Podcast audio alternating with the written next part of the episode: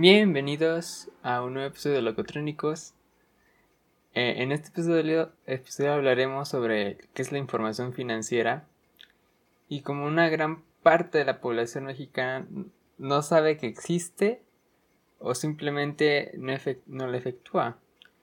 Pero primero voy a dejar en claro qué es la información financiera y sus usuarios para después pasar a la finanza mexicana. Eh, ahorita voy a, voy a citar a, una persona que se llama Helmut Sicorbo.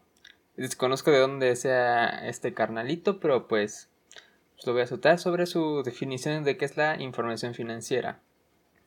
Él nos dice que la información financiera son datos tales como calificaciones crediticias, saldos de cuentas y otros datos monetarios sobre una persona u organización que se utilizan para la facturación, evaluación de crédito, transacciones de préstamos y otras actividades financieras.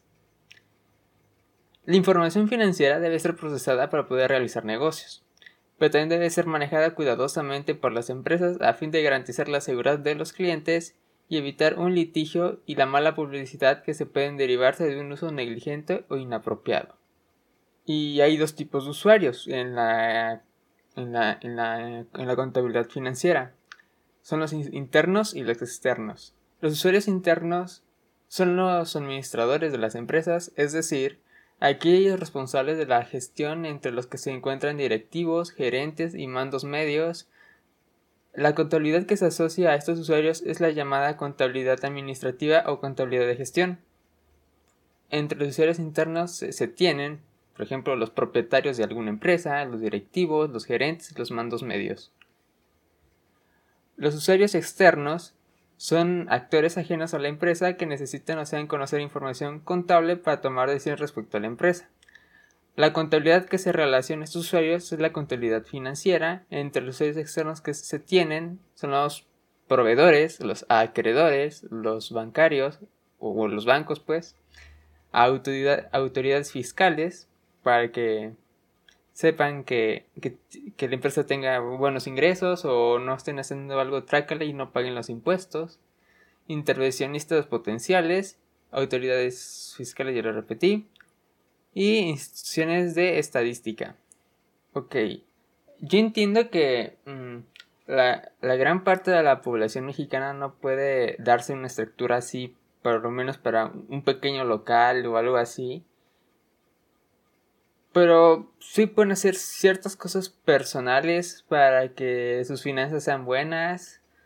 O que sean más fuertes. O que no, no, tengan tanto que vivir al día, pues. Porque como saben, en México me atrevo a decir que un 40%, por, un 40 de la población vive al día. O sea, vive de lo que gana ese mismo día y pues, la neta pues no debe ser así, en, yo creo en ninguna parte del mundo, pero por diversos sucesos históricos que han pasado en el país, como decisiones malas, presidentes que no han servido para nada, prácticamente todos, hasta el actual, que no han sabido actuar de la mejor manera para que, para que la población mexicana deje de vivir al día, o, y que los índices de pobreza de México bajen porque en México somos el 52% del país está en pobreza entonces pues sí es algo que está mal. Más de la mitad como dije más de la mitad del país está en pobreza eh, esto se debe erradicar. Todos los presidentes piensan que, que al dar dinero a la población en pobreza les va a ayudar pero en sí lo que lo que, lo que deben hacer para que la pobreza debe deje de existir en México no es darles dinero, no es darles frijol con gorgojo, como suelen decir, es, es ni, ni, ni apoyos financieros por parte del gobierno. Sinceramente, eso no ayuda en nada.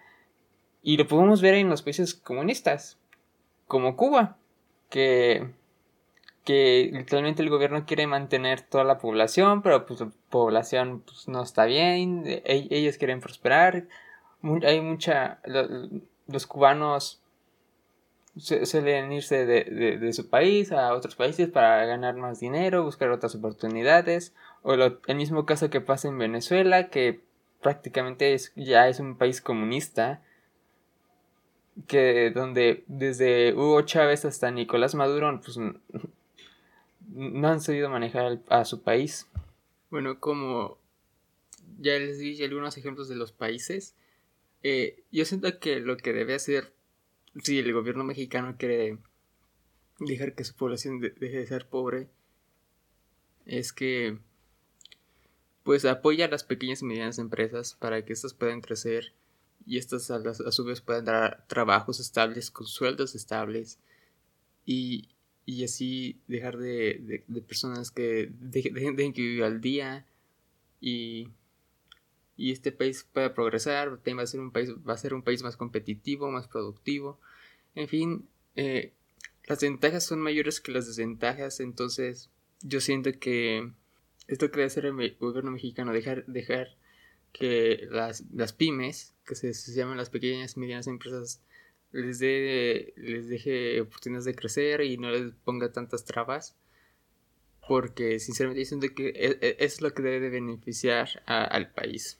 Y bueno, ahorita les voy a decir algunos, algunas formas de tener una, una educación financiera. Y son 30, por así decirlo, pasos. Entonces, son bastantes, entonces presten mucha atención. Es, define metas financieras. 2. Identifica la, totalidad de tus ingresos. 3. Haz una lista con todos tus gastos. 4. Divide tus gastos en fijos y variables. 5. Plantéate cómo reducir en lo que se pueda tus gastos fijos. 6. Plantéate eliminar la mayor cantidad de gastos variables que puedas. 7. Analiza si tienes un balance positivo al final del mes. 8. Prioriza la totalidad de tus gastos. 9. Haz un presupuesto mensual alineado con tus metas. 10. Establece tus límites y aprende a decirte no me alcanza. Crea, 11. Crea un fondo de emergencias y prevé riesgos. 12. Identifica tus deudas. 13. Prioriza tus deudas. 14. Analiza, analiza adquirir deudas que trabajen a tu favor. 15. No te endeudes para cubrir otras deudas. 16. No te sobreendeudes. 17. Analiza los meses sin intereses. 18. Analiza los excesos.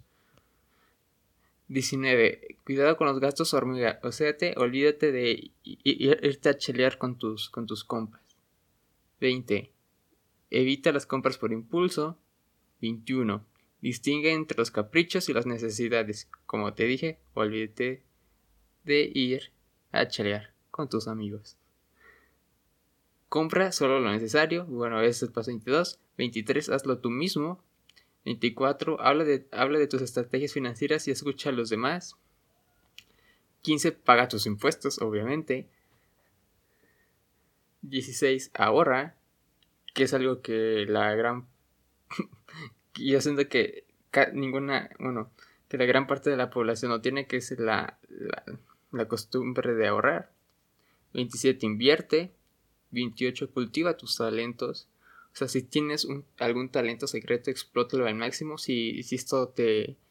Y esto te puede traer unas, un, un dinerito extra. 29. Aprende constantemente sobre educación financiera. Y 30. Cuida tu salud física y mental. Puede que si sigamos todos estos pasos tengamos una buena finanza. Ok, yo sé que son muchísimos pasos, pero sinceramente valdrá la pena y nos va a ayudar sobre todo en la parte emocional.